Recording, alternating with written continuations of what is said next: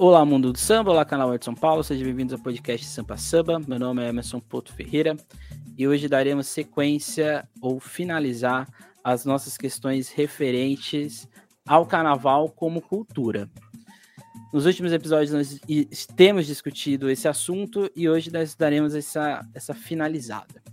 Antes de mais nada, deixe de seguir a SASP no seu, nas suas redes sociais, Instagram, Twitter, Facebook, aqui no, no YouTube, não deixe de curtir, compartilhar esse vídeo, comentar e ser membro, se possível, por apenas R$ 4,99 por mês. Lembrando que a SASP está voltando. A SASP não está aí parada não, gente. A SASP está voltando o mais breve possível. Só pra gente dar uma recapitulada, no primeiro episódio a gente teve lá o Xandinho Nocera e o Aquiles Avila, a gente discutiu os rumos do samba enredo, que é o grande cerne de uma escola de samba. Depois nós discutimos o carnaval como cultura, né? A gente abordou vários aspectos, do ponto de vista um pouco mais teórico, e no final a gente abordou o carnaval em si. Depois nós vimos o carnaval, discutimos se o carnaval é ou não do povo ou como ambiente popular. E por fim, nós discutimos o carnaval como uma cultura, essa cultura que às vezes é, se encaminha ou se inclina para outros rumos incertos às vezes. E hoje nós vamos receber aqui dois carnavalescos do carnaval aqui de São Paulo. Um deles é o Danilo Dantas. Depois corrija se eu estiver errado. Com passagens pela tradição vetinense, Barroca Zona Sul, Colorado do Brás, da Grunza Real e Dom Bosco, onde ele está atualmente no desenvolvimento do Dicile o alimento da alma é o dom do conhecimento. E nós também iremos receber o Mauro Quintais, que é uma lista bem extensa: Caprichosa de Pilares, Porto da Pedra, Salgueiro, Sossego, Viradouro, Império Serrano, São Clemente, Tijuca, Mangueira, e aqui São Paulo, Gaviões da Fiel, Tom Maior, Peruche, Dragões e Império de Casa Verde. Então é isso, sejam todos bem-vindos. Vamos lá, Mauro, você começa se apresentando. Boa noite.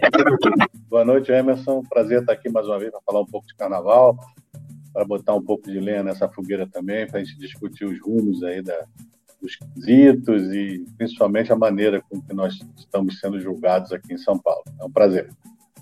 Prazer da.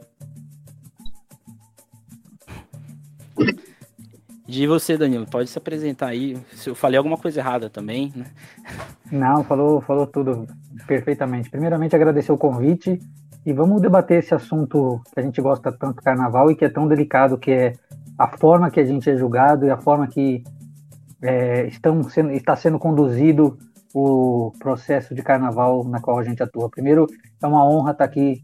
É, eu acompanho o podcast e gosto muito do, do, do material está sendo apresentada, é sempre de um grande aprendizado para a gente.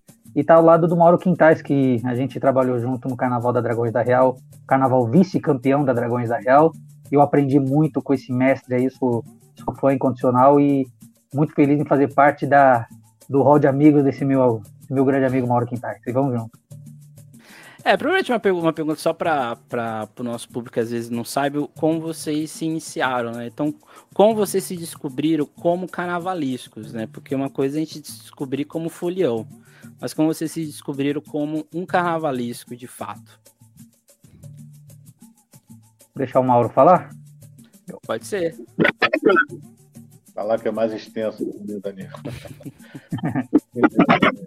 Na verdade, eu tenho de carreira 36 anos né, dentro do carnaval. E desses 36 anos, eu fiquei nove anos trabalhando com o Max Lopes e com o Joãozinho 30. Então, depois de nove anos aprendendo com esses dois mestres, aí que eu parto para uma carreira solo a partir da Caprichosa do Pilar. E eu entrei no carnaval por acaso, eu não tinha nenhum contato com o carnaval, o carnaval das escolas de samba, né? E eu não, nunca tive, minha família não, não frequentava quadras, que geralmente acontece isso, que a pessoa leva a criança para conhecer e coisa e tal. Minha família não tinha esse contato, eu não tinha, e eu simplesmente caí no carnaval por uma necessidade financeira. Meu pai era amigo pessoal do Max Lopes, e a partir daí eu comecei a fazer uma jornada dupla. Eu trabalhava numa empresa do metrô do Rio de Janeiro, né? fazia horário comercial de de 8 às, às 17h30 e, e das 18 horas até meia-noite eu trabalhava no barracão da Vila Isabel, lá no Rio de Janeiro. Isso já tem 36 anos. Né? Então, a partir dali eu fui integrar a equipe do Max e ali dentro do, do dia a dia, do barracão, eu fui começando a galgar os espaços e comecei com pintor de arte junto com o Roberto Zaniewski, né? Ele era o pintor de arte na época da Vila Isabel e eu fui assessor dele.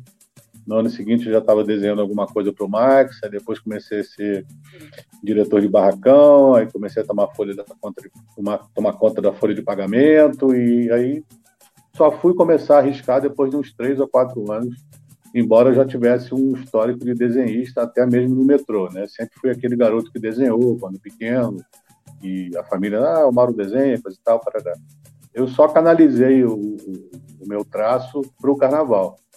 E nos últimos quatro anos que eu trabalhei com o Max, eu já estava assinando os carnavais junto com ele, né? Porque na verdade eu fui aprendendo durante o fazer, né? Então acho isso que é interessante. Então eu consigo ter o olhar do, do carpinteiro, eu consigo ter o olhar do ferreiro, o olhar do administrista, o olhar do administrador de barracão, o olhar da folha de pagamento. Então acho que essa essa foi a grande vantagem de ter participado. E depois fui trabalhar com o João 30 e com o João que eu começo a perceber a grandiosidade do carnaval. Então, isso é muito importante frisar aqui. O Max tinha um estilo de trabalho muito pessoal, mas quando eu fui trabalhar com o João, eu comecei a entender a grandiosidade do carnaval, a importância cultural do carnaval. É, ali eu consigo perceber que é muito mais do que, simples um, que simplesmente um emprego, né? Eu estava fazendo parte de uma história muito maior. E quem me deu essa consciência foi o João, foi o João 30. Então, trabalhar com o João, embora eu tenha trabalhado só um ano, né, a partir dali eu já fui fazer carreira solo, foi muito gratificante e foi de um ensinamento assim ímpar. O João, por ser uma pessoa ímpar, um artista ímpar, né? O João, ele é referência até hoje no carnaval, mas era um cara que fazia do jeito dele. Ele criava do jeito dele. Então, até hoje eu, eu, eu bebo nessa fonte do, do, desse trabalho com o João e, evidente, dessa fonte do trabalho com o Max. Então, a partir do trabalho com o João, eu fui convidado a, integrar, a fazer a Caprichosa de Pilares, e, e aí sim, aí eu fui embora aí na minha carreira de, de carnavalesco, já uma carreira solo. E você, Danilo, como que você se descobre como um carnavalesco? Ah, então tá bom. É. Então vamos lá. Eu comecei como eu, eu me vi carnavalesco, na verdade, por, pela ocasião. Minha história no carnaval, parecida com a do Mauro nesse sentido, minha família não era do carnaval, mas a gente sempre esteve próximo de uma escola de samba, por causa da, da, da onde eu morava. E um dia, por, por gostar de desenhar, por gostar de, de assistir carnaval na televisão, me meti a conhecer a escola de samba e lá fui ficando. Entrei é, para tocar na bateria da escola de samba, mas eu também sempre desenhei, né? Brinca, brincava de desenhar os figurinos dentro de casa, é, nos cadernos da escola.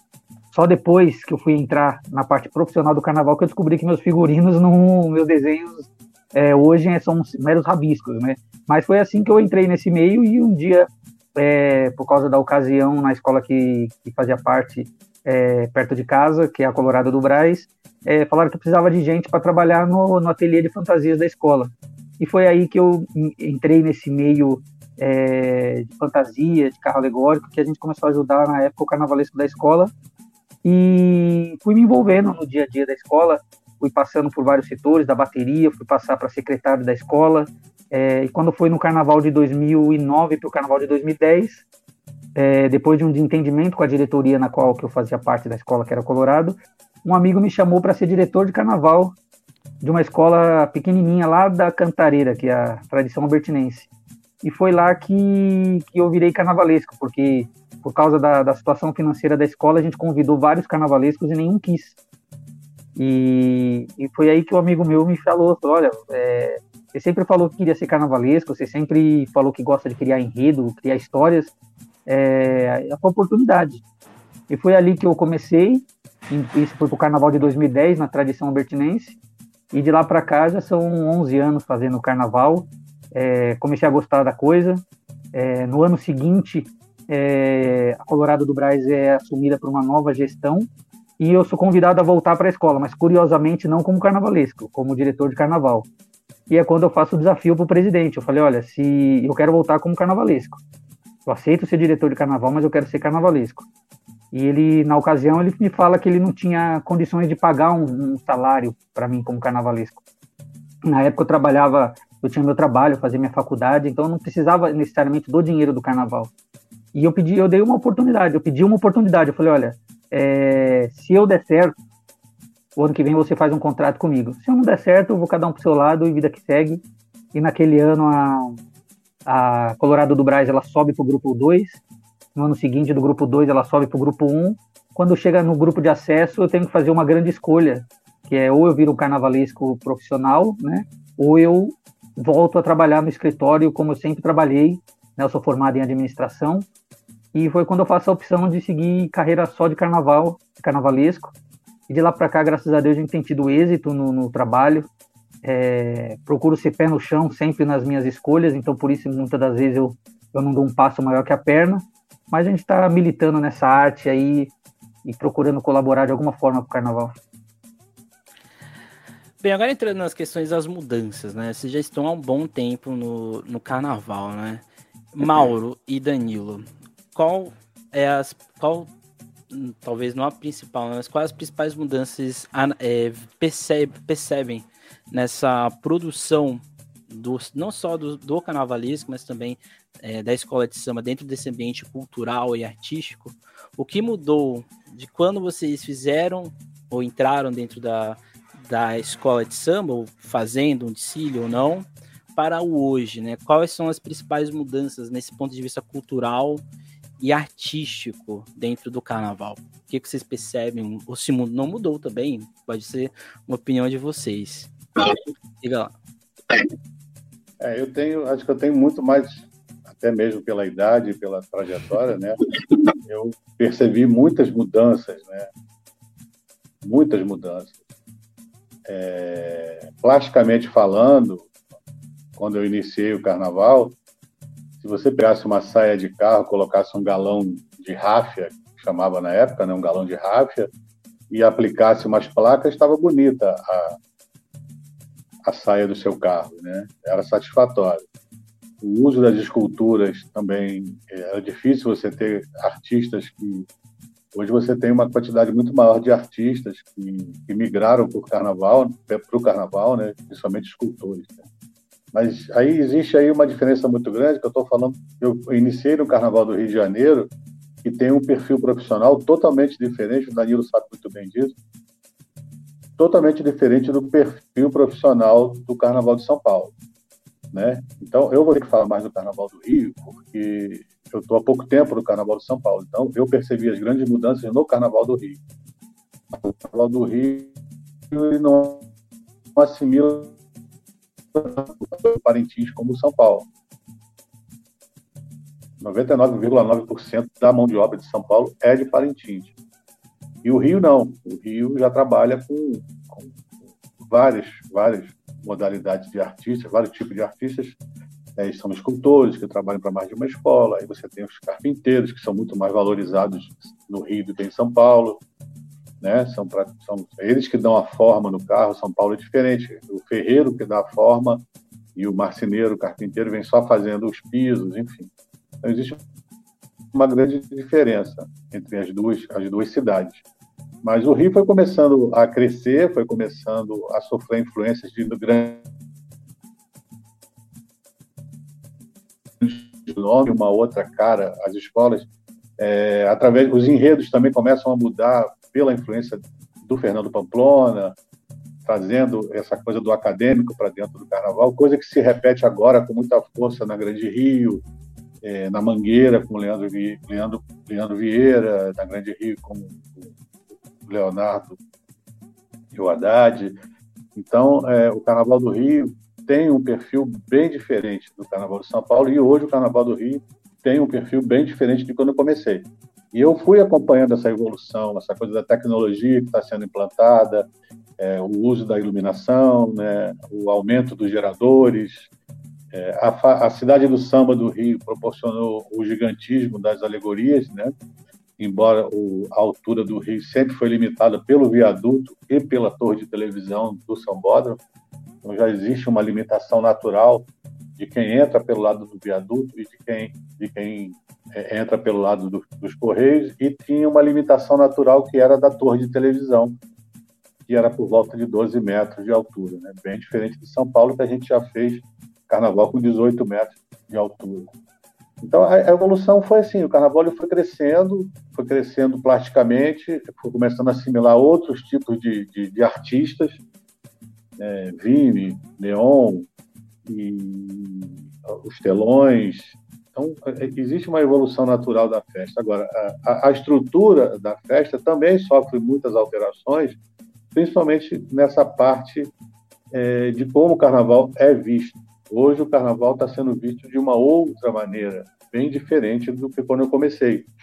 É, eu cansei de ouvir esse tipo de questionamento. Você faz o quê? Eu trabalho no carnaval, mas o que, que você faz fora do carnaval? Você trabalha em quê? Aí você tinha que defender uma tese e dizer: eu trabalho no carnaval, eu trabalho o ano todo no carnaval. As pessoas não têm essa noção. E eu acredito que com a chegada da, da a chegada da Globo também, que divulgou mais o carnaval, tanto Rio e São Paulo, né? embora a manchete também teve um peso muito grande na, na transmissão, era uma transmissão mais humanizada, a manchete tinha um olhar mais, mais acadêmico, mais artístico também, não só nos seus comentários, enfim. É, as pessoas têm muita saudade da, da manchete, que a manchete era mais livre, é, as discussões eram mais abertas, você tinha o próprio Fernando Pamplona presente, e, e tantos outros, Maria Augusta, então, as pessoas têm um pouco, são um pouco saudosas da, da presença da, da, manchete, embora a Globo faça um trabalho bacana, eu acho legal. De vez em quando tem uma vacilada ou outra, mas no todo a, a Globo deu um status ao, ao, ao carnaval é, muito além dessa bolha né, que era as quadras de escola de samba. É isso. Então, eu acho que a, a mudança é natural. Acho que toda grande festa sofre, sofre mutação, né?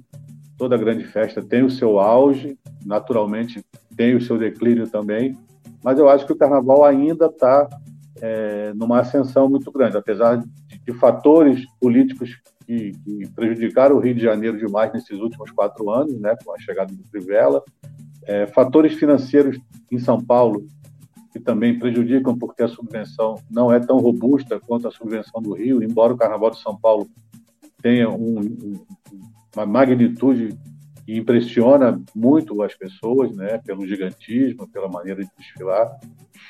Então, apesar disso tudo, eu acho que o Carnaval ainda está numa ascensão e, repito, a chegada dos acadêmicos, tanto no Rio, ainda não, não em São Paulo ainda, os enredos mais acadêmicos, os enredos é, é, com outros olhares, né, e ainda não, São Paulo ainda não assimilou muito bem. Eu acho que, eu, talvez o Dadino concorde comigo, não sei, eu gostaria até que ele desse a opinião dele depois e, e você também, Emerson, eu acho que o, o, o carnavalesco do Rio é mais valorizado porque você contrata o carnavalesco dependendo do estilo que ele, tá, que ele faz.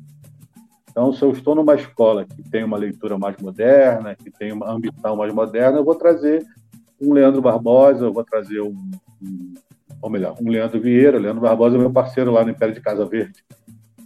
E, e às vezes eu me, me confundo. O Leandro deixar claro que o Leandro Barbosa é meu parceiro de carnaval lá, nós, nós dividimos a direção artística do, do enredo desse ano. E, porque você busca a personalidade do artista do carnavalesco para você ele, ele se nivela, né? Então você não consegue identificar a personalidade do carnavalesco num desfile. Você vai olhar um desfile, ele pode ser do Danilo Dantas ou pode ser do, do, do Jorge Freitas, porque as leituras, né? Eu, não sei se estou conseguindo me fazer claro na, nas minhas palavras, mas eu acho que o Carnaval do Rio ele, ele preza mais a personalidade do artista. Você vê que o, o Leandro Vieira, quando entra na Mangueira, ele consegue manter a tradição da Mangueira, mas ao mesmo tempo ele consegue dar um, uma leitura de modernidade, traz uma modernidade para a Mangueira que até hoje ele mantém. Né? Então, ele conseguiu o equilíbrio. Mas você bate o olho no desfile e fala, aquilo ali é o Leandro. Né? O que acontecia também quando o Renato Lage passava. Né? A modernidade do Renato, o uso de materiais, né? as formas, a maneira com que o Renato apresentava o carnaval dele, você bate o olho e você vê aquilo ali é Renato Lage. É, aquilo ali é Rosa Magalhães, pela, pela, pela, pela elegância da Rosa, né, pelos figurinos, pela teatralização da Rosa. E, no entanto, em São Paulo, quando passa um carnaval, aquilo pode ser do Mauro Quintais, pode ser do, do, do Danilo, pode ser do, do, do, Paulo Menezes, sabe? Então, eu acho que São Paulo, é, é, talvez pela maneira muito rigorosa do julgamento, ela, ela abafe um pouco intimide um pouco a personalidade artística do, do, do carnavalesco. Então, é, esse é o meu pensamento entre as duas cidades e essa é a minha maneira de ver a evolução que até hoje a gente está tendo aí. É, só, concordo só... com. Opa. Pode falar, pode falar. Não. Não, só acrescentando, né? Porque é interessante, porque quando a gente discutiu aqui o samba enredo com o Xandinho e o Arquiles, uma coisa que eles tocaram muito era a questão da do eles é, claramente são campos distintos, né? Mas no caso deles a liberdade de composição, que eles é, eles ficaram meio, meio assim, será que a gente pode fazer o que a gente quer ou será que a gente tem uma limitação, né? Então, dentro daquela primeira pergunta, né, é, Danilo, como você também enxerga essa, essa, essa maleabilidade que talvez em São Paulo não exista para o, o lado criativo e artístico, né? Dentro dessa questão cultural e artística, porque há 10 anos atrás isso não era uma, um, algo muito claro aqui em São Paulo. São, a gente tinha enredos em São Paulo ali no início dos anos 2000 que eram, uma, eram enredos muito mais, eu acho, pelo menos um pouco mais livres para as escolas, inclusive para os carnavalescos, né? Que é, o Mauro falou exatamente essa digital, né? A gente falar, ah, isso aqui é um desfile é, do Danilo, do Mauro, do, do, do Jorge e outros vários carnavalescos, né? Como você enxerga aquele Danilo dos 10 anos atrás para o Danilo de hoje dentro dessa, dessas mudanças? É, então, como que o, o, Mauro falou, assim, o Carnaval de São Paulo, ele evoluiu, claro, de 10 anos para cá, hoje o que você fazia é, 10 anos atrás, há 7 anos atrás, já não é a mesma coisa. O Carnaval de São Paulo, ele cresceu é, de forma é, grandiosa, isso para todos os grupos. Antigamente, de, de 2000 para cá, a gente via esse crescimento somente no grupo especial. A gente viu que no grupo de acesso, no grupo de acesso 1 e no grupo de acesso 2, um, o, o, salto de qualidade e de, de, exigência passou a ser muito grande, tal qual ao grupo, de, ao grupo especial, embora o recurso não seja nem perto é, dos grupos que está acima, né? E o que eu vejo, assim, é, principalmente na parte de enredo, concordo plenamente com o Mauro. Acho que é, São Paulo virou um, um, carnaval comercial em termos de enredo. E quando eu falo comercial, não é só na parte de, de patrocínio, não, mas um enredo que seja comercial, apelativo, para que seja de fácil entendimento, para que o jurado possa pegar o menos possível de, de, de, de erro, de falha. É, eu sinto muita falta aqui em São Paulo dos, dos, enredos, dos enredos, históricos, dos enredos é, que possam nos trazer é, ensinamentos para o nosso dia a dia é, não criticando enredos lúdicos, que eu gosto de enredos lúdicos, eu acho que, que também tem o seu, o, seu, o seu valor, mas aqui em São Paulo, nos últimos 10 anos, cresceu em termos de, de grandiosidade, cresceu muito em termos de organização, isso não, não tem como falar que o que se fazia no grupo de acesso ano é, há 5, 6 anos atrás não se faz hoje. Quem era campeão do grupo de acesso, de acesso 2, há há seis anos atrás, sete anos atrás, dez anos atrás, hoje não brigaria é, sequer para ficar entre as primeiras, porque o tão, o tão quão grande ficou o Carnaval de São Paulo nesse sentido. Mas eu acho que, ao mesmo tempo que cresceu em grandiosidade, cresceu em comercial, né, digamos assim, perdeu é, naquilo que a gente chama de carnaval de fato, de cultura, porque eu sinto falta de, de principalmente no grupo especial isso, é, de enredos que possam trazer conteúdo para a pessoa que está ouvindo o samba enredo, para que está admirando o desfile. É, falta muito isso, e quando tem enredos assim, é, ainda assim no final eles procuram é, deixar ele de uma forma vendável para poder gerar seja um patrocínio, seja um apelo, um apelo com o público. Eu acho isso um pouco deficitário, por isso que a gente cada vez menos vê enredos é, acadêmicos, como o Mauro fala, enredos culturais nesse sentido. Ainda no grupo de acesso 2 e até no acesso, a gente consegue ver alguns, alguns enredos assim, porque não tem tanta necessidade de se vender o, o, o projeto, né? Mas ainda assim está se perdendo nesse sentido, porque a grandiosidade chegou também nesses grupos e a exigência dessa, dessa comercialização também cresceu nesses grupos. Então, essa é a grande diferença. É, eu vejo que ele cresceu em termos estruturais, em termos de grandiosidade, mas perdeu em termos de relevância cultural, em termos de relevância é, acadêmica para para a forma do espetáculo. E o que o Mauro falou dessa diferença de São Paulo e do Rio de Janeiro, eu percebo isso é, facilmente quando a gente passa por várias escolas de samba. Aqui em São Paulo, a figura do diretor do carnaval, diretor de carnaval, ela praticamente não existia 10 anos atrás. E hoje ela existiu de uma tal maneira que ela muitas das vezes ela sobrepuja a, o papel do carnavalesco. Então, o carnavalesco muitas das vezes ele se torna uma é, é pesado falar isso, mas uma marionete de uma direção que está acima dele. Eu acho que não deveria ser dessa forma, é, não deveria agir dessa forma, a, a, porque eu acho que o diretor de carnaval ele tem uma responsabilidade tão grande na escola que o que ele menos tem que se meter, na minha opinião, é na, na forma de conduzir o enredo da escola. Porque se contratou-se o carnavalesco, é para ele justamente ele dar a cara dele do projeto na escola. E por isso que muitas das vezes a gente vê a, o papel do carnavalesco aqui em São Paulo é, cada vez mais ser diminuído e tem se visto o crescimento das comissões de carnaval. É, eu tenho ouvido muito falar que aqui em São Paulo, ouço muito isso, principalmente lá na fábrica do Samba 2, que a figura do carnavalesco daqui a pouco é uma figura extinta é, aqui em São Paulo, justamente por causa disso. Porque é, entende-se que, e eu acho que isso é por causa da forma que é feito o julgamento aqui em São Paulo, que o carnavalesco ele apenas tem que fazer aquilo que é o perfil da escola. Né? Se a escola ela tem um perfil de fazer carros é, mais é, mais, é, como posso dizer, é, requintado, então pode vir um carnavalesco que gosta de trabalhar com uma forma mais clean, que não vai adiantar de nada, porque ele vai ter que se adequar para fazer o carro requintado, cheio de rococó, cheio disso e daquilo. E a mesma coisa o contrário, aquele carnavalesco que gosta de encher de bandô, de encher de rococó, se ele vai para uma escola que gosta de um trabalho mais limpo, ele vai ter que se adequar ao carnaval da escola, senão ele não vai ter vaga.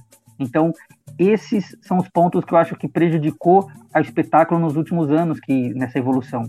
Cresceu em termos de grandiosidade, se tornou um espetáculo mais vendável, mas é, em contrapartida é, perdeu essa relevância cultural e acadêmica nos seus enredos e a figura do carnavalesco ela tem se diminuído aqui em São Paulo no sentido de importância em dar sua cara e seu visual. E isso é prejudicial até mesmo quando a gente entra em outros setores porque é uma escala, né, uma escada. É, isso acaba atrapalhando a condução e a criação do samba enredo, a criação e a condução da fantasia, a criação e a condução da alegoria, porque tudo passa pela mão do profissional chamado carnavalesco, que aqui em São Paulo, infelizmente, já não tem mais tanta relevância como deveria ter. Pode completar, Mauro.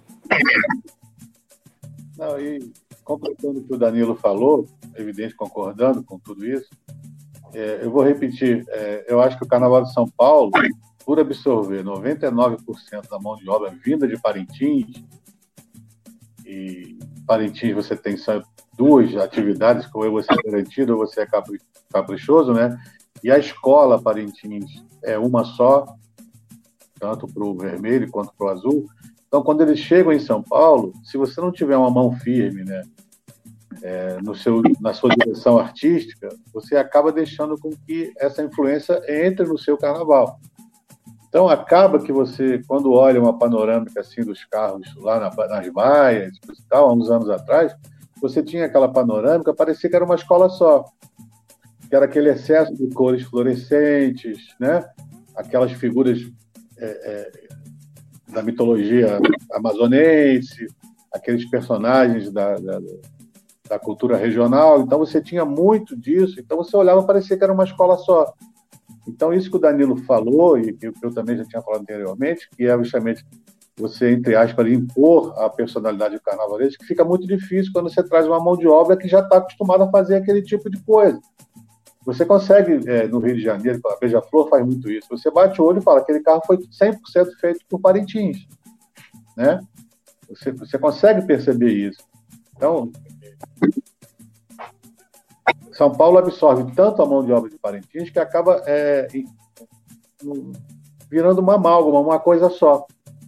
Aí que sim que a figura do carnaval seria importante para começar a dirigir. Eu, o Danilo estava comigo lá na Dragões, né? foi em 2019, né, Danilo? Isso. E tinha um carnaval que falava do tempo, e não era um carnaval que cabia as cores fluorescentes. A gente tinha alguma coisa lá da, de volta para o futuro, né? A gente tinha algumas coisas bem diferenciadas, a gente tinha é, o carro da, dos escravos do tempo, então não cabia a cor fluorescente. Eu vou só dar um exemplo para pontuar essa, essa questão. E aí eu peguei a lista do, do, do, pintor de arte que veio de Parintins e só tinha cor fluorescente. Né? Aí eu falei, ó, tem alguma coisa errada aqui, porque no, no projeto não tem nenhuma flor, cor fluorescente. Por que está pedindo só fluorescente? Ah, não, porque eu trabalho com isso. Aí eu falei, não, mas o projeto não pede isso. Aí ele, ele falou uma frase que foi muito, é, é muito importante. Ele falou, mas eu também sou artista. É evidente, a gente sabe que você é artista, a gente sabe né, do valor do trabalho parativo, mas só que no momento você é uma extensão do meu trabalho. Então é nessa hora que o carnavalista tem que se impor e falar: não, você não tem, tem cor fluorescente. E aí foi o grande embate dentro do barracão com relação a isso, porque mesmo assim teimava em colocar a cor fluorescente em momentos que a cor fluorescente não, não, não cabia. E foi a luta, mas a gente conseguiu fazer sem cor fluorescente, entrou só um pouquinho lá na, na, no na parte do Egito, lá com as, com as múmias lá que abriu, a gente conseguiu botar um pouquinho de fluorescente ali para ele ficar mais calmo, né? Mas ele não se adequou ao meu trabalho, né? ele não conseguiu, ele não, ele não conseguiu é, interagir com o meu trabalho porque ele não conseguia entender porque ele não podia usar cor, cor fluorescente. Né? E a escola foi vice-campeã, um décimo da, da, campeã. Então ficou comprovado que, nesse caso, o carnavalesco, é, é, vamos dizer assim, tinha razão, né? porque funcionou muito bem. Né? Então, é, é, São Paulo absorve tanto essa mão de obra de Parintins que, se você não tiver cuidado, você acaba se transformando também a tua leitura artística sofre também a transformação, né? Porque você quer ficar bem com todo mundo, você quer é, que o cara trabalhe é, tranquilo, que você tenha uma harmonia no seu barracão. Então, se você não tiver uma mão firme no bom sentido, você acaba cedendo a esse tipo de coisa. Aí você tem aquela empastelação, aquela, aquela, aquela, aquela amálgama visual que parece que todas as escolas são uma escola só. Então, eu acho que isso também está mudando. Né? Eu acho que os carnavalistas de São Paulo estão impondo aí um pouquinho na sua personalidade, sabendo usar essa, essa mão de obra de parentes, porém direcionando a mão de obra é, de acordo com o projeto. Não, isso é, é o que vocês disseram é muito. É assim, eu, eu, a minha contribuição é a parte um pouco mais acadêmica, né? Porque eu estudo, querendo ou não, é, muito essa questão da, das narrativas que são colocadas, né? E às vezes eu percebo que o Carnaval de São Paulo é feito de vários cortes é, parece que é modismo. Acontece uma, por exemplo, quando a Gaviões da Fiel era a força no final dos anos 90, início dos anos 2000, todo mundo queria fazer um desfile parecido com a Gaviões. Era carros extremamente luxuosos, né, trazendo era começa com Chenieski, termina com Jorge Freitas. Aí depois vem toda essa, essa fase lúdica que a Mocidade Alegre é, coloca e vai, vai ficar rivalizando ali com a Rosa de Ouro durante muito tempo é, desfiles lúdicos que não tem nenhum problema em se fazer, mas ficam, o Danilo bem disse, eu também concordo, às vezes eu acho que é, se você trocar a escola e o samba, parece que é a mesma coisa às vezes. E recentemente, por causa, talvez, da questão regulamentar, né, se anule, né, como você bem disse, a questão do carnavalesco como uma produção artística, né? Porque, queridão, tem que partir é, de uma figura pensante que vai pensar tudo que vai acontecer. E às vezes parece que se torna uma coisa descartável, né? Me desculpe o, o, termo, né? Porque às vezes parece, ah, então o carnavalista já fez a parte dele, a gente pode demitir ele, a gente toca aqui com o diretor de carnaval ou com outra pessoa, né? Então isso é muito complicado. E aqui não é exatamente uma crítica a outras pessoas, mas exatamente parece que não tem um, um rumo, né? Parece que está indo é, é, sem um caminho é, específico, né? Isso é eu acho isso um pouco perigoso, né? E vocês já citaram uma coisa que é a questão do, do financiamento, né? Porque uma coisa, né, o Danilo talvez seja o que tem um pouco mais de dificuldade nesse sentido por estar no acesso 2, o Mauro está no especial, tem um pouco mais de, é, de questão de numa, é, uma escola que tem possibilidade de ter uma quadra para trazer show, para fazer eventos e outras coisas mais. O Danilo, por exemplo, na Dom Bosco, não existe uma quadra para fazer, por exemplo, um evento como faz uma Dragões Real, um Império de Casa Verde e outras escolas mais. Dentro desse sentido, como alinhar esse mesmo discurso, porque é o mesmo regulamento, é o mesmo modo de julgar, acesso 1, acesso 2 e especial. Como fazer esse alinhamento para que não haja discrepâncias? Porque a minha grande preocupação é para que no futuro é, uma escola que está no acesso 2 talvez nunca vai ter a condição de chegar num grupo especial devido a tanta exigência e a tantas é, cortes artísticos que são feitos, né? Então, como alinhar essa, essa questão do econômico para que mantenha ainda essa espontaneidade artística e para que não haja desigualdades dentro dessa produção cultural que é o carnaval? Quem pode começar? É, eu vou, come eu vou começar nessa parte que agora é a parte que realmente, há esses 10 anos, acho que dos 8, eu só falava disso. Só para retificar, Dom Bosco tem quadra, ela uhum. tem a quadra, ela tem três quadras no caso até.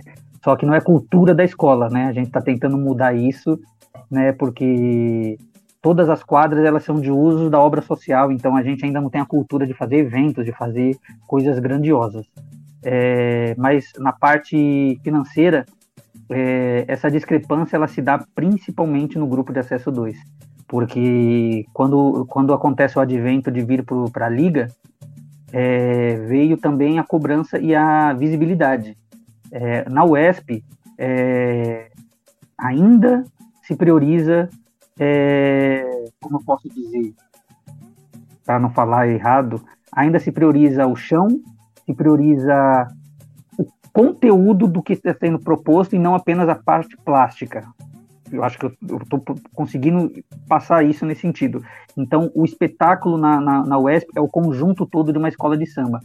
Então, a forma de não. A, a, na UESP, como não se tem a pasta, como tem hoje aqui no Carnaval de São Paulo, te deixa livre para poder transitar e fazer um carnaval, digamos, mais subjetivo, que a gente possa brincar e, e desenvolver de uma forma mais, mais tranquila e colocar mais a nossa cara. Quando o grupo vai para a liga, que é no carnaval de 2018, se eu não me engano, foi o ano que eu estava na tradição vertinense novamente, é, a, o grupo ele passa a ter toda a visibilidade que não estava tendo nos últimos anos, só que não tem a verba.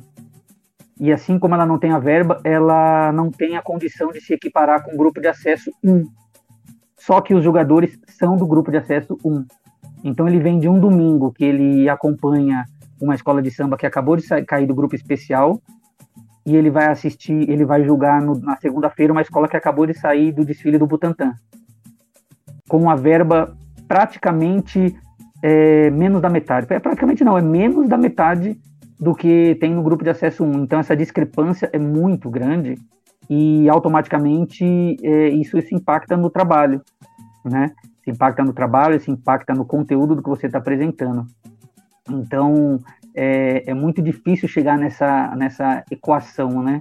Nos últimos, nos últimos três anos, eu posso me dizer que eu sou um privilegiado, que eu estou numa escola de samba que me deu condições, tanto é que isso ficou claro na apresentação dos meus desfiles, é, que eu melhorei plasticamente justamente porque eu tive um pouquinho melhor de condições, mas não foi porque teve melhor condições do grupo, né, por causa de verba, eu tive melhores condições por causa da escola de samba que eu fazia parte, me dava um pouco mais de recursos, coisa que não acontece com todo o grupo. E isso acaba pesando no julgamento, porque automaticamente o jurado que ele vê o, o grupo de acesso 2, ele não está lá para saber se a escola recebe 186 mil ou recebe um milhão, né? Ele está lá para julgar da forma que está na mesma pasta que ele julgou no domingo. E muitas das vezes isso acaba pesando, principalmente com as escolas que têm menos recursos. Isso nos prejudica muito, muito mesmo. E é uma forma que a gente tenta sempre chegar num, num denominador comum é aí que entra a parte que o Mauro estava falando. É, nesses anos eu trabalhei como diretor de carnaval em algumas escolas que eu passei, então eu, tive, eu aprendi também um pouquinho de um pouquinho de tudo, né?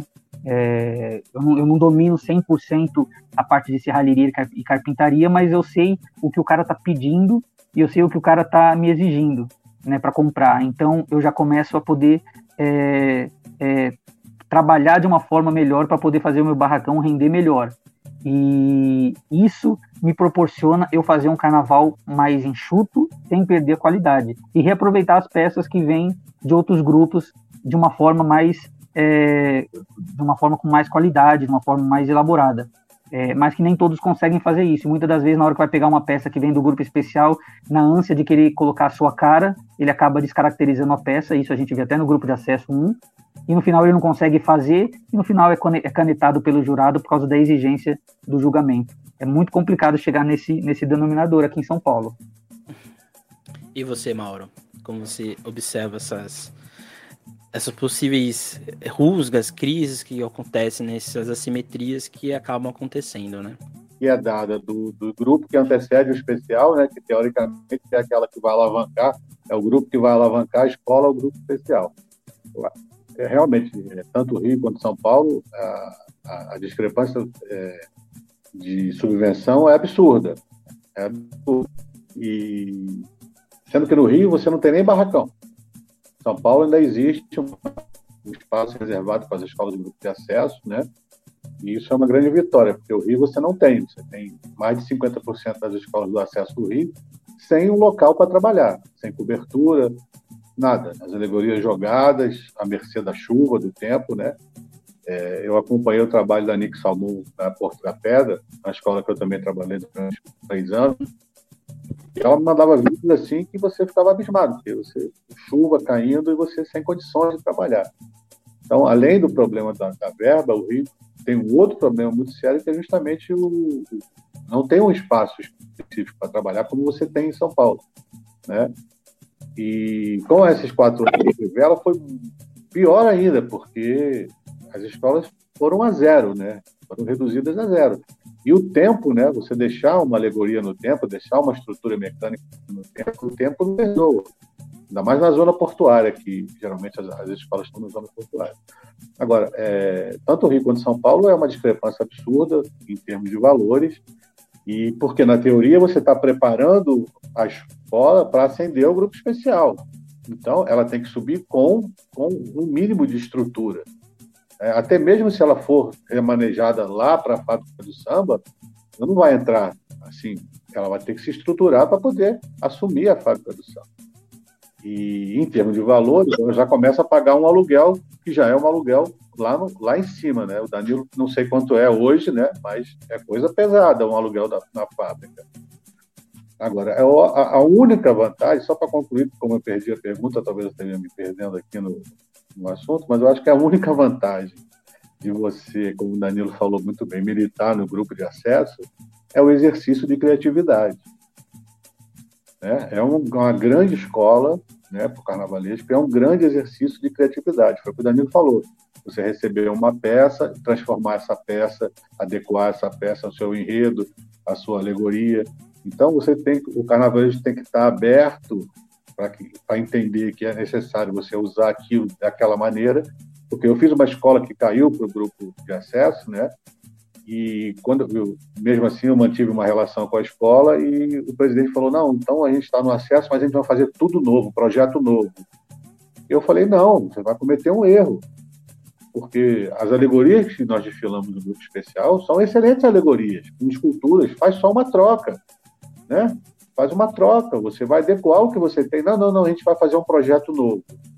E a escola caiu de novo, porque não teve fôlego para fazer um projeto novo.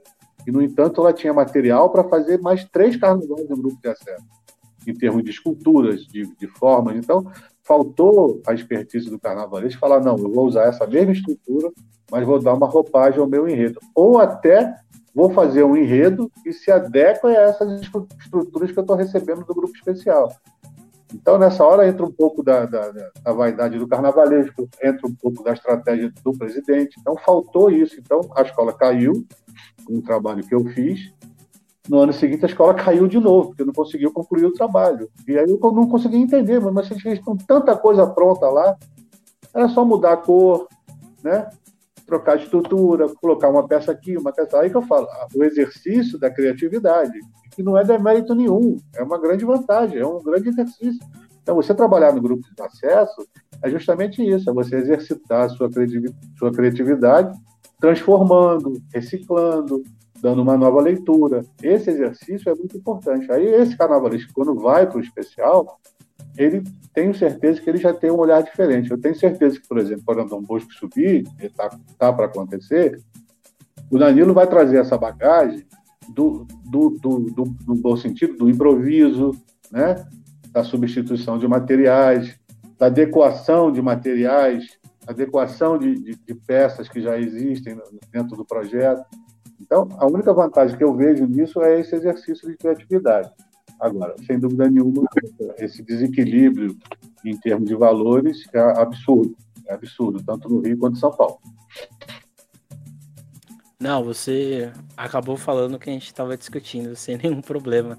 Que eu acho que, é, inclusive, é um desejo da Liga fazer mudanças para o futuro no acesso 2, exatamente para dar, diminuir, né, desinchar um pouco as escolas. Né? Atualmente tem 12 escolas é, também é uma coisa bem, bem surreal. Né? São duas escolas que desfilam praticamente em 12 horas. É uma maratona é, do samba dentro do Acesso 2, que é um grupo que vai para o Acesso 1, que é o talvez mais disputado do carnaval brasileiro.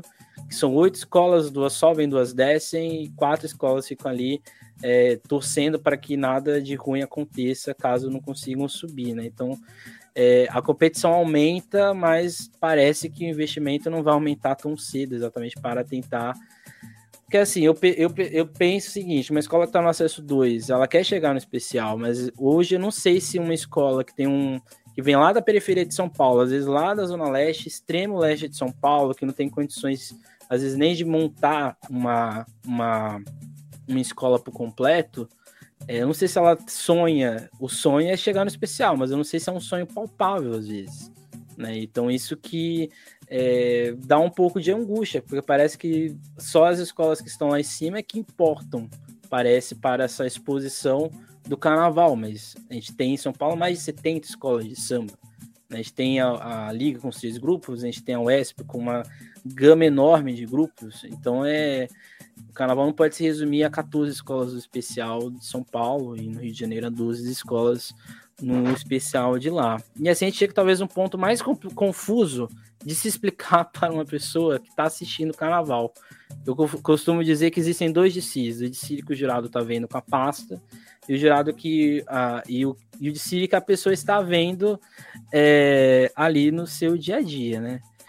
E aqui a gente tem exatamente o quesito enredo, que talvez seja um quesito, é, talvez o principal de uma escola, né? porque ele que vai gerar o, o samba, vai dar toda a questão visual, vai interferir também nos outros quesitos.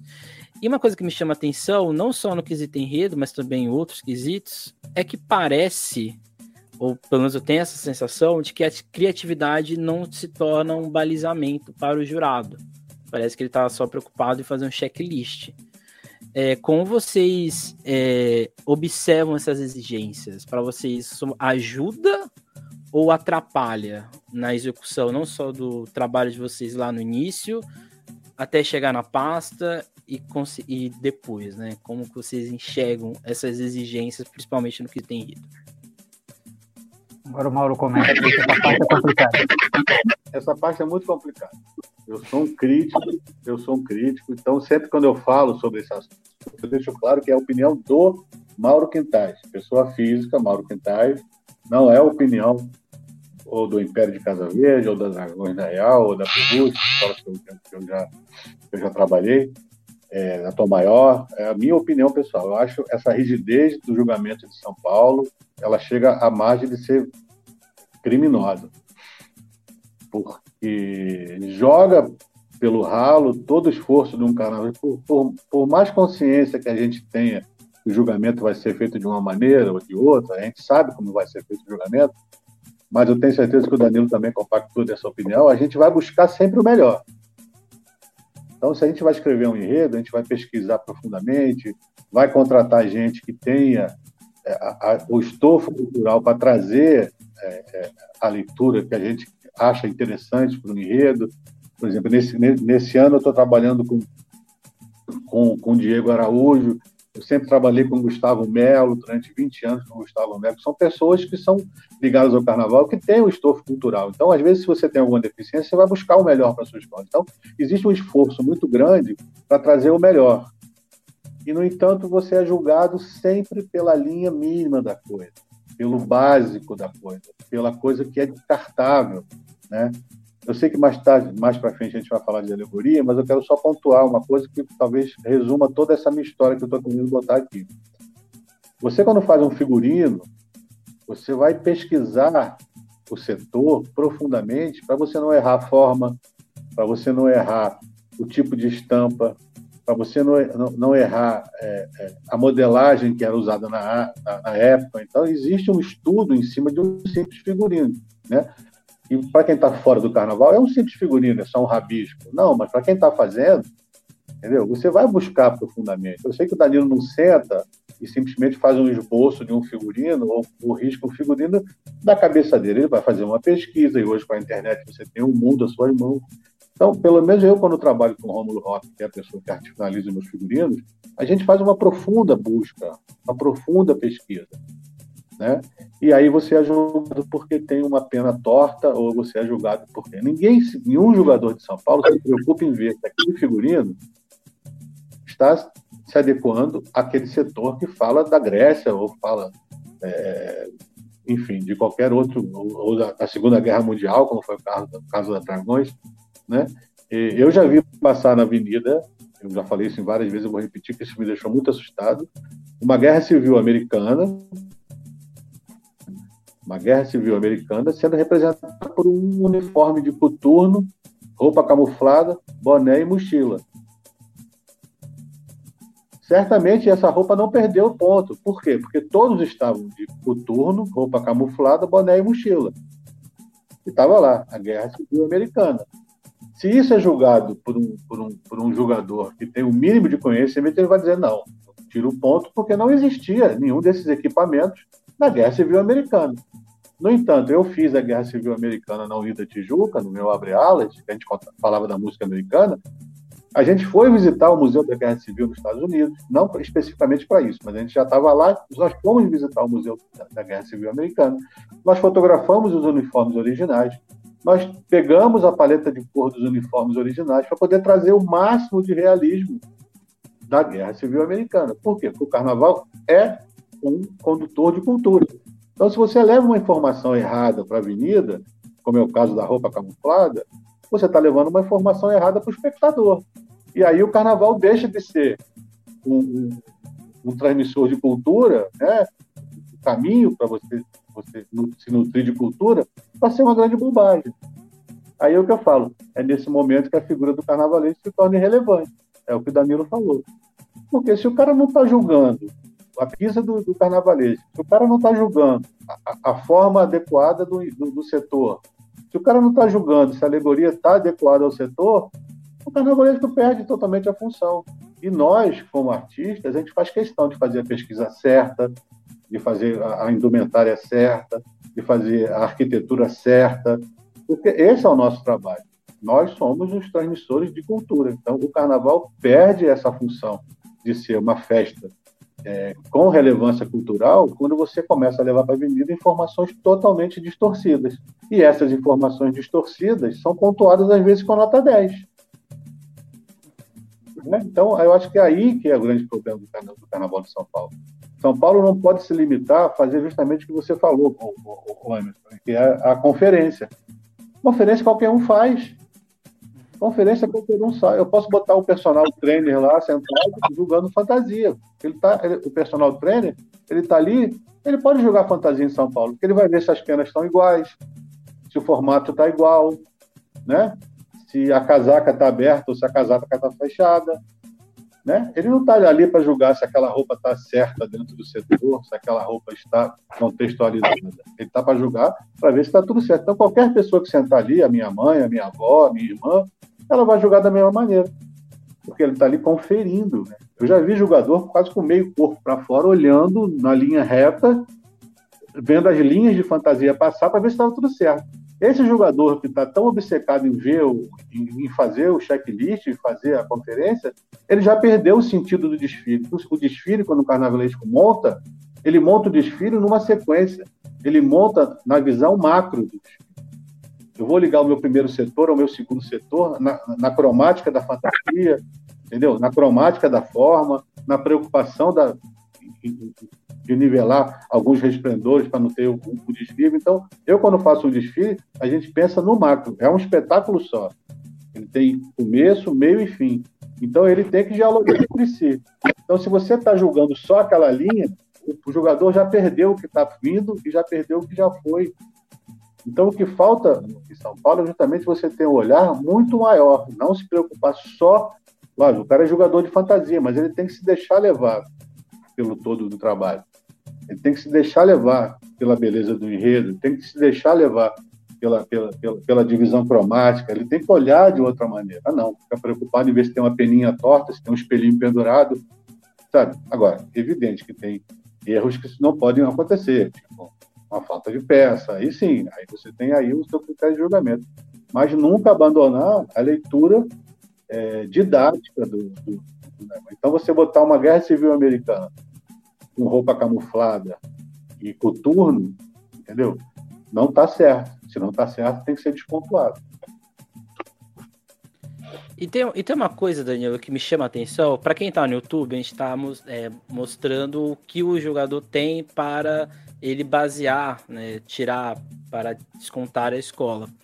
Tem uma coisa que me chama muito atenção no quesito enredo, que é uma coisa muito, muito presente também no quesito samba enredo, é que parece que é muito óbvio. No samba enredo tem adequação ao enredo, mas é um samba enredo, ele tem que estar tá adequado. Se a escola escolher, ele está adequado. E no enredo tem, por exemplo, descrição do, da sinopse. Isso é a lógica do. Por isso que existe o. Acho que o roteiro de alas, por exemplo, ala X, tal, tá ali, tá essa descrição, mas às vezes soa que é muito óbvio. Parece que, como disse o Mauro, qualquer pessoa parece que pode jogar o Carnaval de São Paulo, né? É, teve um ano aqui no Carnaval, teve um ano não, teve uns três ou quatro anos que aqui no Carnaval de São Paulo tinha parte de criatividade e eu fui penalizado no carnaval que 2016 da Colorado. Eu fui penalizado pelo jurado porque a fantasia ele falou que não as cores não lembravam o trânsito. E eu tinha colocado na fantasia justamente é, o trânsito não, a construção civil. Eu tinha colocado justamente na fantasia a, uma, você entrar no Google, coloca lá construção civil, você vai ver lá as cores amarela, preta e a laranja do, do, do, do cimento e tal. E ele falou, ele julgou ali que ele achou que não estava claro isso. Era o ano que julgava a criatividade. É, isso aconteceu com várias escolas. É, naquele ano, no, na, no debate que houve pós-carnaval, foi quando foi tirado o quesito criatividade, porque quem decide isso não são os carnavalescos, porque eu, por mais que eu fui penalizado, fiquei revoltado, fiquei bravo. Mas ele julgou a criatividade. Ele achou que eu não, tava, não fui criativo né? Ele achou que eu deveria fazer com outra cor, mas ele julgou, ele questionou, né? Eu teve um outro que estava lá, ele, eu, na minha fantasia ela tinha um, o costeiro era é, aqueles, aquelas é, energia elétrica, né? Tinha uma lâmpada e ele falou que eu não tinha energia elétrica no, no na fantasia. Beleza, mas estava lá. Ele julgou, ele teve a concepção de criatividade dele. Eu fui penalizado, não reclamei nesse sentido. reclamei que ele errou, mas não pela forma de julgamento. Porque eu acho que tem que ter o quesito criativo, o balizamento de criatividade. Porque é a única forma que a gente pode é, é, ficar entre, é, entre, o diferencial das outras escolas, das, dos outros desfiles. Né? E aquele ano aquilo foi tirado, porque outras escolas também foram penalizadas, e os, os diretores, quem decidia isso, achou que não teria mais que julgar criatividade, porque criatividade é uma coisa subjetiva. Eu repito, o carnaval ele tem que ser subjetivo, tem que ter várias formas de se pensar. Ninguém tem a mesma cabeça. E esse nosso manual de julgamento, que se eu não me engano começou, mudou de 2017 para cá, tirou essa parte de criatividade e virou um confere, um cara crachá, um confere e cola, né? Um copia e cola, na verdade, né? E isso nos prejudica muito na hora de você fazer uma defesa de enredo, porque você não pode, você não defende mais o enredo hoje é, no seu embasamento histórico e cultural. Você defende hoje é, o porquê a tua, a tua, a tua pena é diferente do caimento, porque se ele não entender que ela está caída, ele vai tirar ponto, entendeu? É, então é muito complicado isso. E na parte de enredo isso não é diferente. É, eu cansei de ouvir isso. Não, se você colocar na pasta que o sapo é o sapo tem a cor rosa, ele é rosa. Então pronto, ele vai dar nota porque tá lá rosa, porque você defendeu que é rosa. Não, mas por que ele tá rosa? Porque ele inseriu na história rosa dessa forma, entendeu? É, é, por mais que eu fui penalizado naquele ano e teve outros é, é escolas que foram penalizadas, se eu não me engano, tinha uma escola que falava dos anos 90 e carnavalizou o personagem de David Bowie, e o jurado não entendeu isso. Lógico que ele não vai entender, porque ele não tinha estofo cultural e artístico para estar tá lá jogando isso. Então o problema não foi o critério criatividade, o problema foi a escolha de quem estava jogando em cima desse critério de criatividade, né? E no, no, no histórico de, de, de, roteiro, que era o que era passado, de embasamento de, de enredo. Naquele ano teve um problema também que muitas escolas reclamaram, porque ah, o quesito fantasia ele era julgado em enredo e em fantasia. Na minha opinião, também tem que ser julgado. Ah, mas você vai julgar duas vezes fantasia? Na minha opinião, tem que julgar. Porque se a, a fantasia é um complemento para ajudar no desenvolvimento do enredo, o jurado tem que olhar se a fantasia que está sendo passada na avenida conta a história do enredo que está sendo apresentado. E tiraram isso também, tudo em cima do, do, do da criatividade, justamente porque é, prejudicou escolas A, B e C na época. E isso engessou o nosso manual de julgamento, que está assim já a, de 2017 para já tem mais de quatro anos que está assim. E isso eu acho que foi um grande, um grande prejudicial para o Carnaval de São Paulo. Uma coisa que me incomoda muito no Carnaval de São Paulo é essa tabelinha de, de ponto. Ah, se tem um ou cinco negócios, perde um. Se tem seis ou sete, pô, o cara tem que ficar contando no desfile. O cara não presta atenção no desfile. Então, é, na época, eu até comentei com, com o grupo de, de, de especialistas que estavam ajudando os jurados a ter aula, que eu falei assim, eu acho, por que não, não divide, então, os quesitos? Né? Porque o cara que está vendo uniformidade, ele não vai conseguir julgar a adequação. Porque ele vai estar tá olhando se está tudo igual. Então ele não vai conseguir ver se aquilo está adequado ao enredo. Porque quando ele menos vê, ela já passou na frente da cabine dele.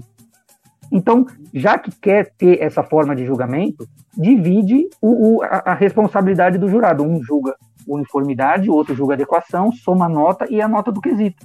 É uma forma que seria para poder facilitar o julgamento do camarada, porque é humanamente impossível uma escola que passa, é, se eu não me engano, no, no, especial, mas uma fantasia passa na frente de, um, de uma cabine por segundos, no máximo um minuto.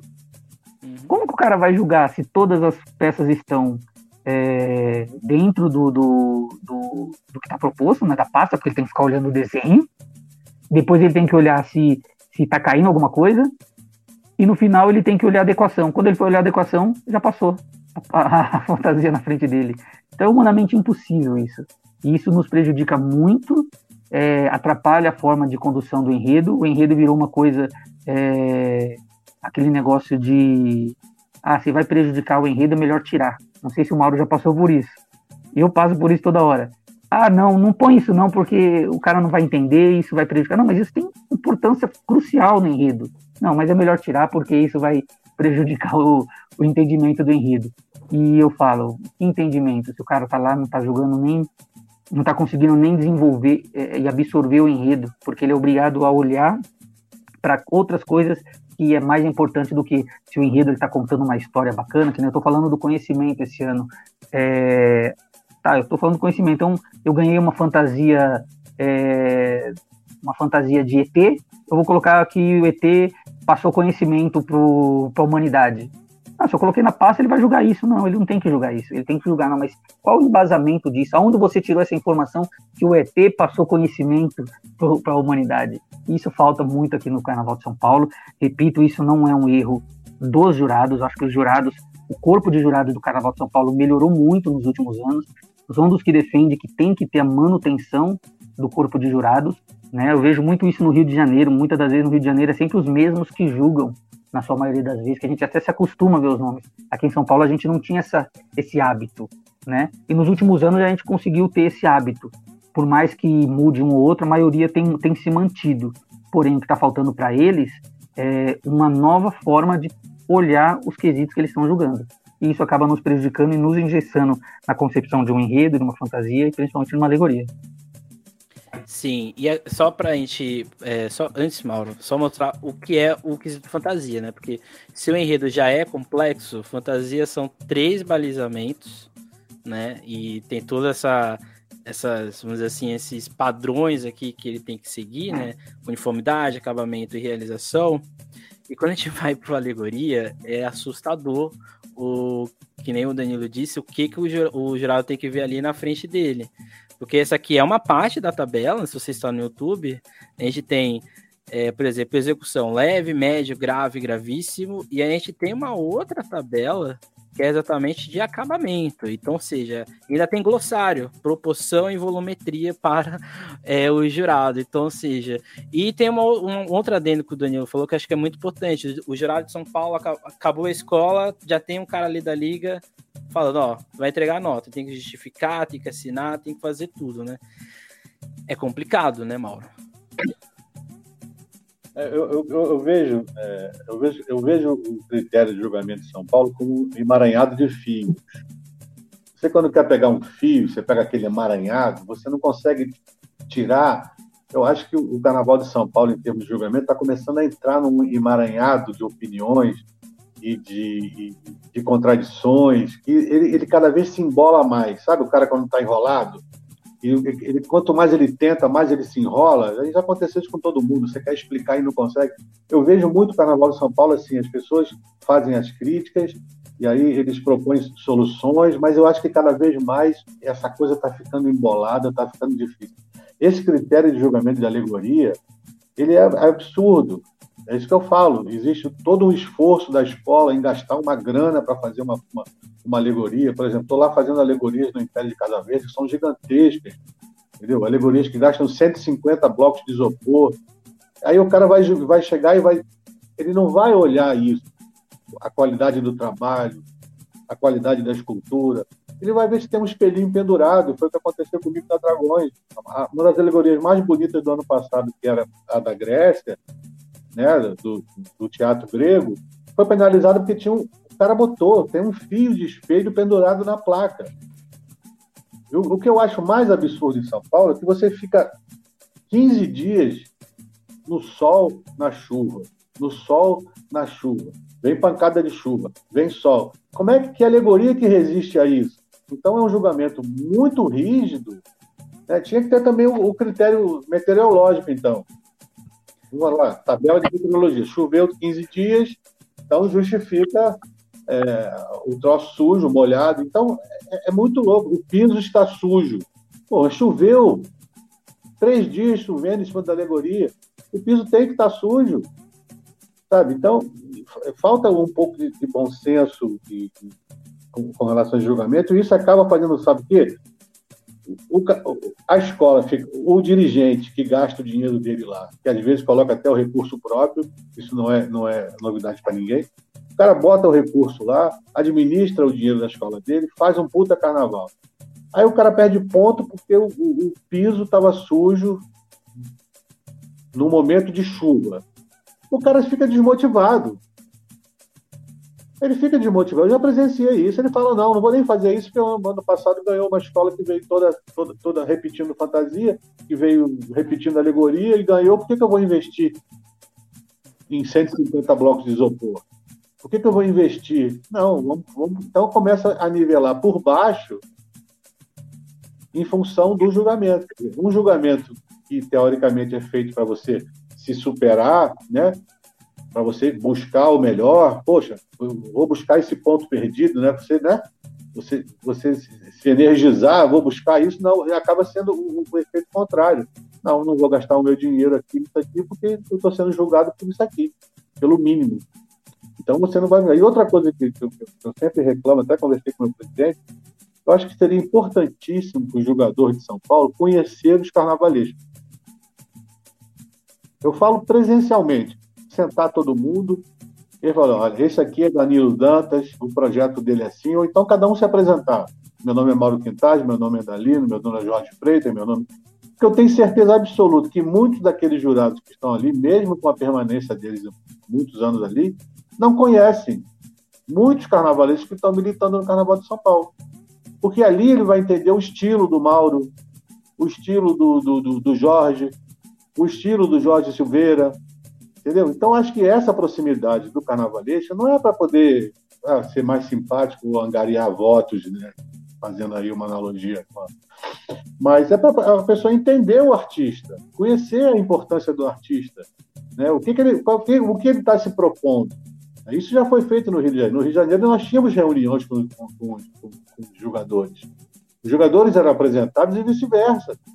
Então você tinha ali o olho no olho, a pessoa entendia o que, que era a importância do, do artista, se estava começando, se não estava, até para em algum momento ali, não, esse é um artista iniciante e não sei, estou fazendo uma coisa, uma coisa hipotética. Aquele erro ali, é, aquilo ali pode passar, né?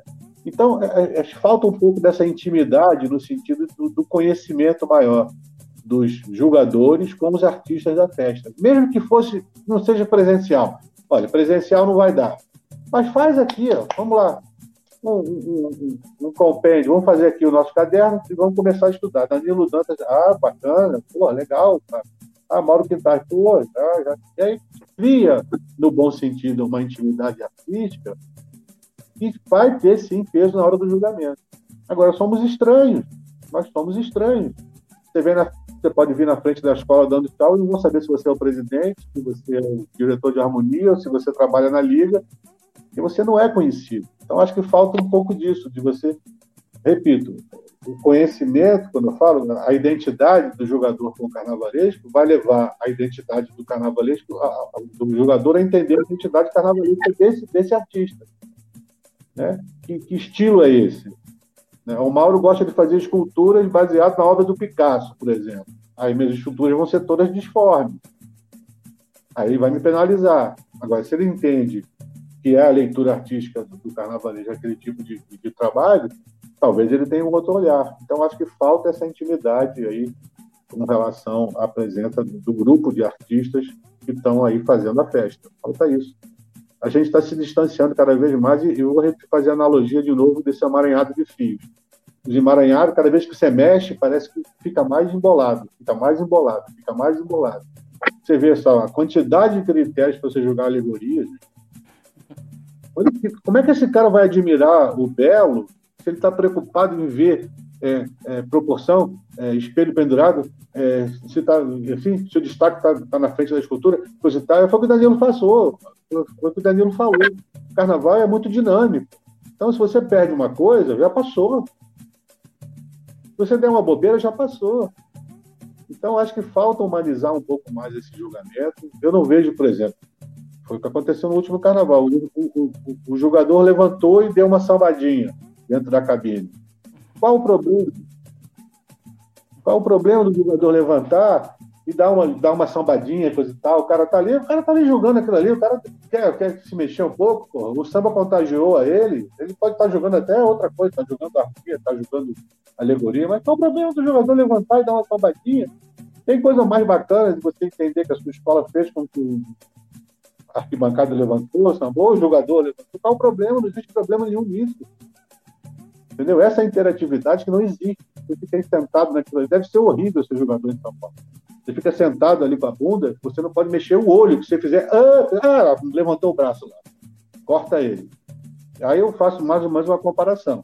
O Rio de Janeiro, o jogador interage com o desfile. Ele levanta para aplaudir uma porta-bandeira. Imagina se o cara, um jogador de São Paulo vai aplaudir levanta para aplaudir um diretor de bateria. Isso não quer dizer que ele vai dar a nota 10. Entendeu? Isso não vai dizer. Ele levanta para aplaudir o carnavalesco que está na frente da escola. Aí o carnavalesco faz o mise-en-scène para a cabine também. Aí já vem essa postura, dessa troca, você vai ali fazer o seu papel, né? O que quer quer o que não, o carnavalesco é o grande porta-voz da escola. É ele quem é mais procurado, é ele quem vai dizer o que está acontecendo. Então, esse protagonismo do carnavalesco tem que ser explorado mais em São Paulo. Agora, o jogador que deixar levar a ponto de levantar e aplaudir, não vejo problema nenhum. Faz parte do processo artístico, faz parte do, do, do, do dessa, que chama de catarse, né? essa troca que é feita né? do, do desfilante com o jogador, acho que tudo faz parte. Então, acho que, repito, um critério muito rigoroso deve ser muito chato ser jogador em São Paulo. Muito chato. Sim. E aqui indo para o nosso fim, é, tendo visto tudo isso que a gente discutiu, é, como é, o que a gente pode mudar? Não só como carnavalesco, mestre de bateria, né, as, pessoas, as pessoas que estão ali é, na produção que vai dar nota para a escola, mas a gente também que está ouvindo, que é fulião. O que a gente pode mudar para mudar essa, esse rumo um pouco tortuoso que o carnaval tá, de São Paulo está seguindo, para que isso não seja o padrão, para que isso seja é, questionado, reformulado e assim por diante. que a gente pode mudar para que esse nosso futuro seja um pouco diferente do que está aqui acontecendo hoje? Oh, deixa eu só, Mauro, só para só para só para complementar, para pegar aquilo que o que o Mauro estava falando, só para pegar esse gancho, senão a gente vai acabar se perdendo. Eu acho que aqui em São Paulo é, perdeu uma grande oportunidade durante a pandemia, uma grande oportunidade de se rediscutir todo o carnaval. Ficamos dois anos parados, e na qual a gente podia pegar todo o manual de julgamento, e já está entrando até na tua próxima pergunta. A gente podia pegar todo o manual de julgamento, rasgar e começar de novo. Foram dois anos, e isso não só aqui, isso no, em todos os carnavais. É, foram dois anos parados que a gente poderia aproveitar de forma online, é, discutir todo o processo de, é, de avaliação do carnaval que, que é de São Paulo, no caso que a gente está falando. É, fazer uma, uma, uma, uma base é, com profissionais. Quem tem que criar esse manual de julgamento são os profissionais que estão sendo julgados.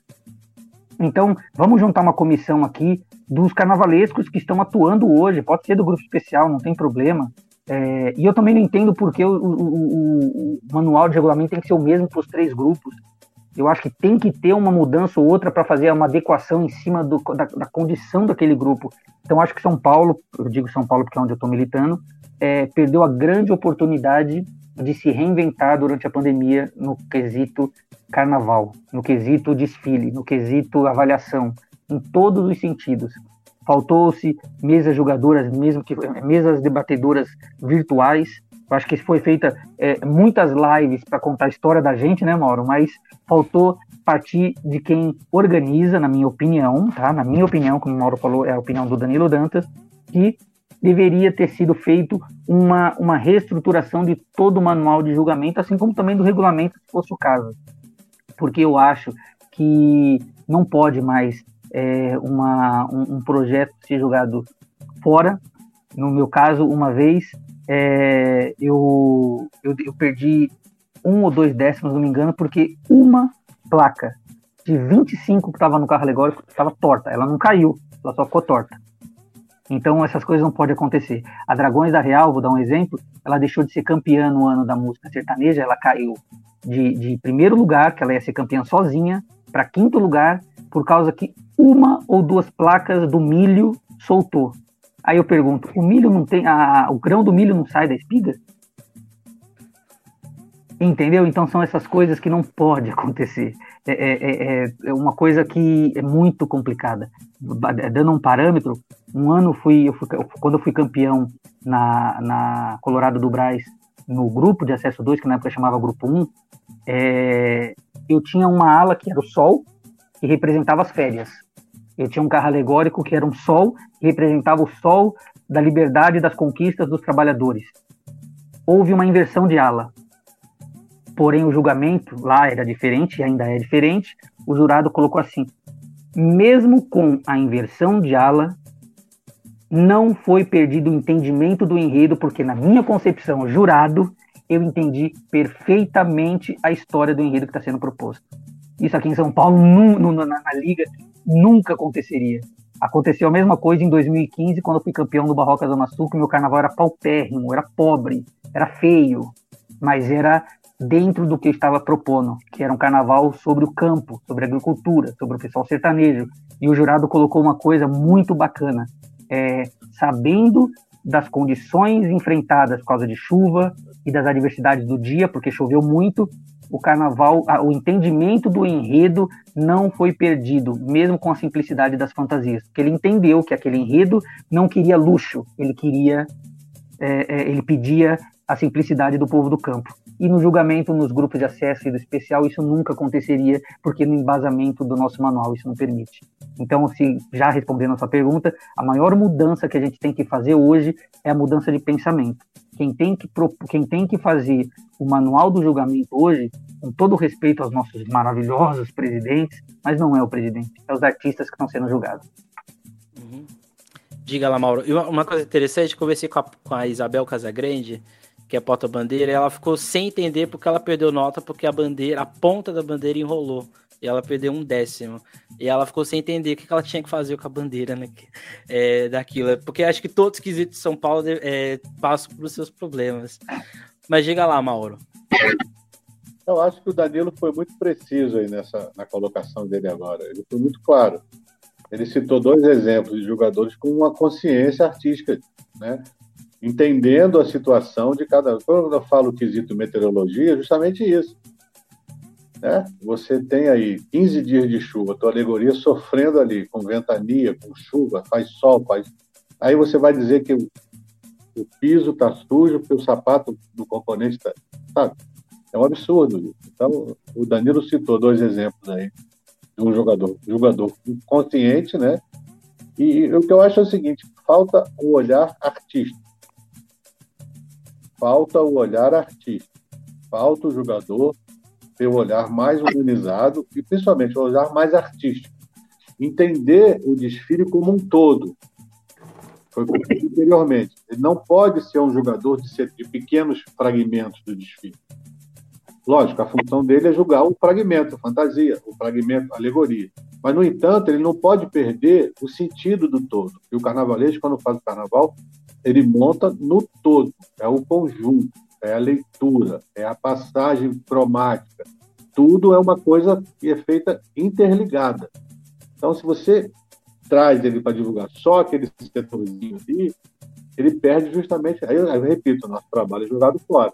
Então, o que falta é um olhar artístico, um olhar mais. mais eu, eu sempre, por exemplo, no Rio de Janeiro, da, da Tuiuti, uma escola que veio com dificuldade, com Jacques Vasconcelos, um puta carnavalesco, fez uma comissão de frente maravilhosa, né, que falava dos trabalhadores, tinha aquela grande encenação do momento da, da escravidão, né, do rigor, da, da, da violência, e aquilo emocionou tanto as pessoas que a Tuiuti foi vice-campeã. Mas se você fosse julgar especificamente as alegorias, existiam algumas falhas por conta das dificuldades que a escola passava. Mas, no entanto, o, o, o, desfile foi tão emocionante, foi tão atual, pegou tão no, no, coração de quem assistia e, logicamente, de quem julgava, que a escola foi vice-campeã. Então, acho que falta é isso porque enquanto você mantiver esse, esse julgamento hermético, essa coisa seca, você nunca vai ter grandes surpresas no Carnaval de São Paulo. Quando eu falo assim, surpresas boas, que surpresas ruins às vezes a gente tem bastante. Você nunca vai ter a grande novidade surgindo. Poxa, olha lá, viu? Kizomba, por exemplo, Vila Isabel, Kizomba. Né? Kizomba na Vila Isabel é um exemplo claro do que, do que é um desfile que emociona, que pega pela emoção, sabe? Que muda a história do, do carnaval. São momentos pontuais que mudam a história do, a história do carnaval. O Ita do, do, Salgueiro, se você for julgar pelas alegorias, pelas fantasias, a escola não ia chegar onde chegou. No entanto, foi tão emocionante aquele desfile que o jogador, pum, 10, 10, 10, 10. Então, já que a gente não tem muita emoção né, para ser julgado, deixa que essa emoção transborde aí, né? no olhar do, do jogador. Sabe? E eu, eu, só discordo com o Danilo, eu acho que se tem que mudar, Danilo, vamos mudar tudo. Vamos mudar o jogador também. Vamos trazer gente mais, mais com, um olhar mais específico.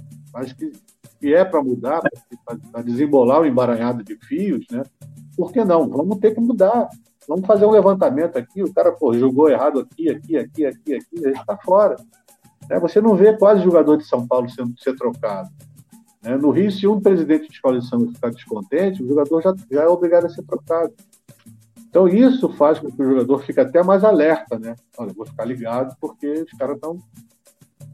Então, é importante. Eu acho que falta humanizar e falta ter um olhar mais artístico para a nossa festa, principalmente para o nosso trabalho. Você quer é, comentar o que o Mauro disse, Danilo? Não, ele concorda plenamente. Quanto à troca dos jogadores, eu acho também que tem que ser feita uma, uma reanálise. Assim, é, não, eu, eu não. Hoje eu vou ser bem sincero, a gente tem. A gente é tão longe do, do, do jurado hoje a gente que eu nem sei quem está jogando a gente. Essa é a verdade, que eu não ligo o nome, as, as pessoas, se elas estão no mesmo ano. Eu sei que todo ano é os mesmos porque me falam. Né? Teve um ano, eu, eu falo muito do, do carnaval de, de, de, até 2016, que eram os anos que, é, na minha opinião, foi bem conduzida essa parte de, de jurado, 2014, 15 16, que eu estava pela Colorado Braz, porque a gente ia nas reuniões, eu ia nas reuniões, é, representando a Colorado Braz, e a gente tinha o tete a tete com os jurados, eu achava legal isso, isso tirou. A gente hoje não tem mais acesso ao, ao jurado, é uma, é uma pessoa, é uma pessoa, né, um ser sobrenatural.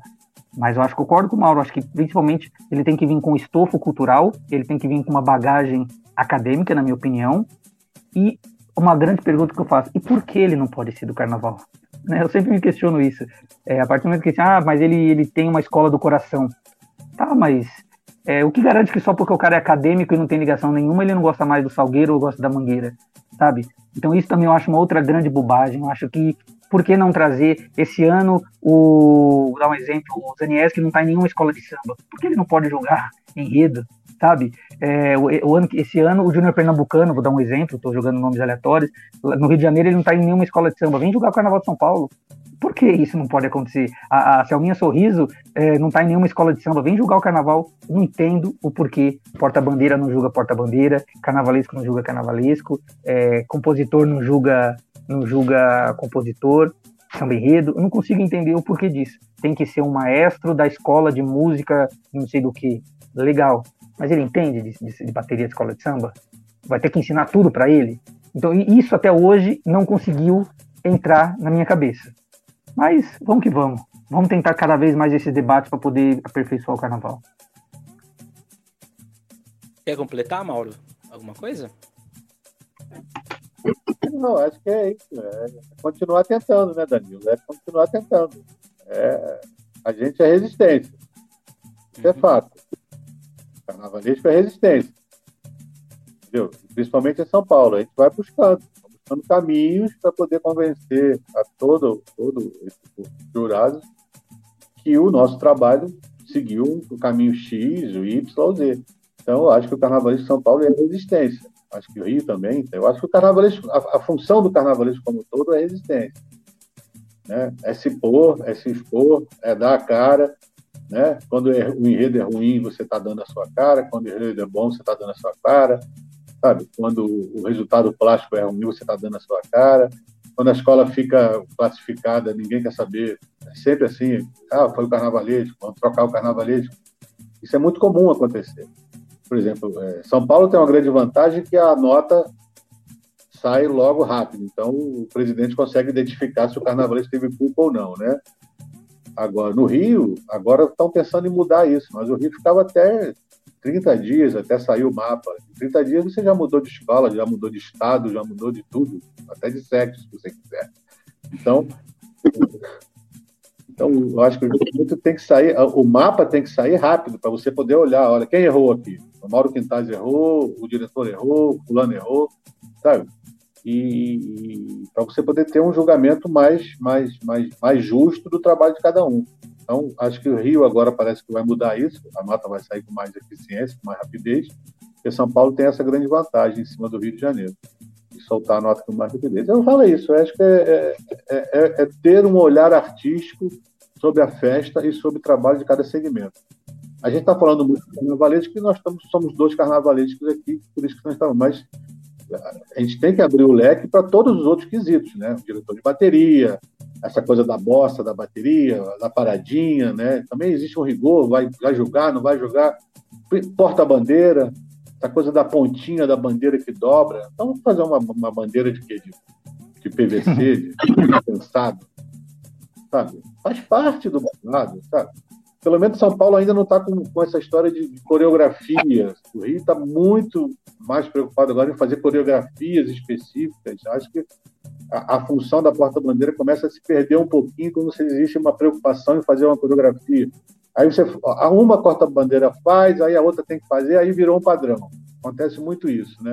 São Paulo está começando a engatear, engatear um pouco nessa coisa da coreografia, não é tão específica como o Rio. Então a gente tem que tomar muito cuidado com isso. Né? Existe um padrão de dança, existe uma função específica, do, tanto nas salas quanto de outra maneira.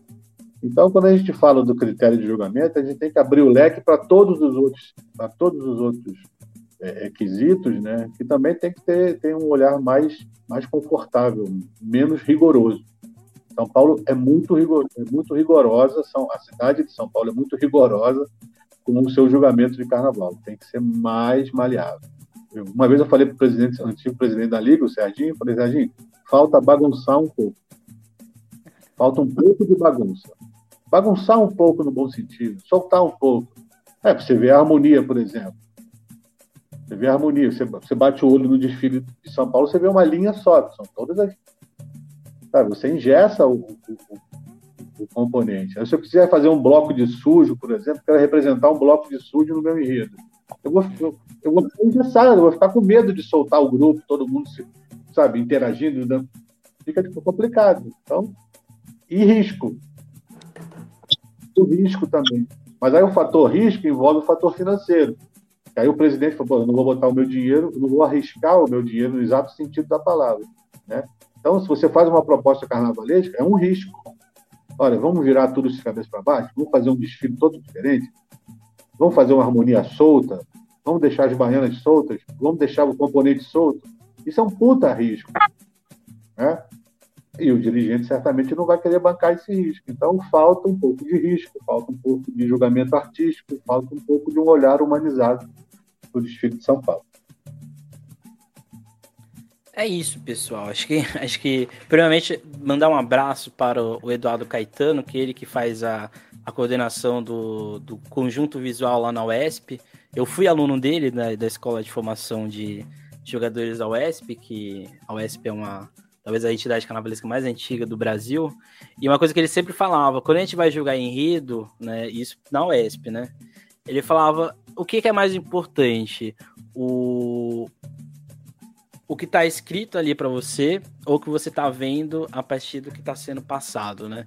E, e, e, como você citou o exemplo da Barroca, eu, é, eu, eu me vi, eu vi ele na minha frente falando isso para mim, porque é uma coisa que ele sempre é, pedia pra gente, né? Pra gente não ficar muito frio fazendo um estudo, um, fazendo o julgamento, porque na UESP você, a, gente, a, gente, a, a gente estuda para jogar bloco até a escola do grupo mais alto da UESP. Então a gente não pode ter esse parâmetro de visualidade. E eu não posso ser jogador da UESP porque eu estudo carnaval.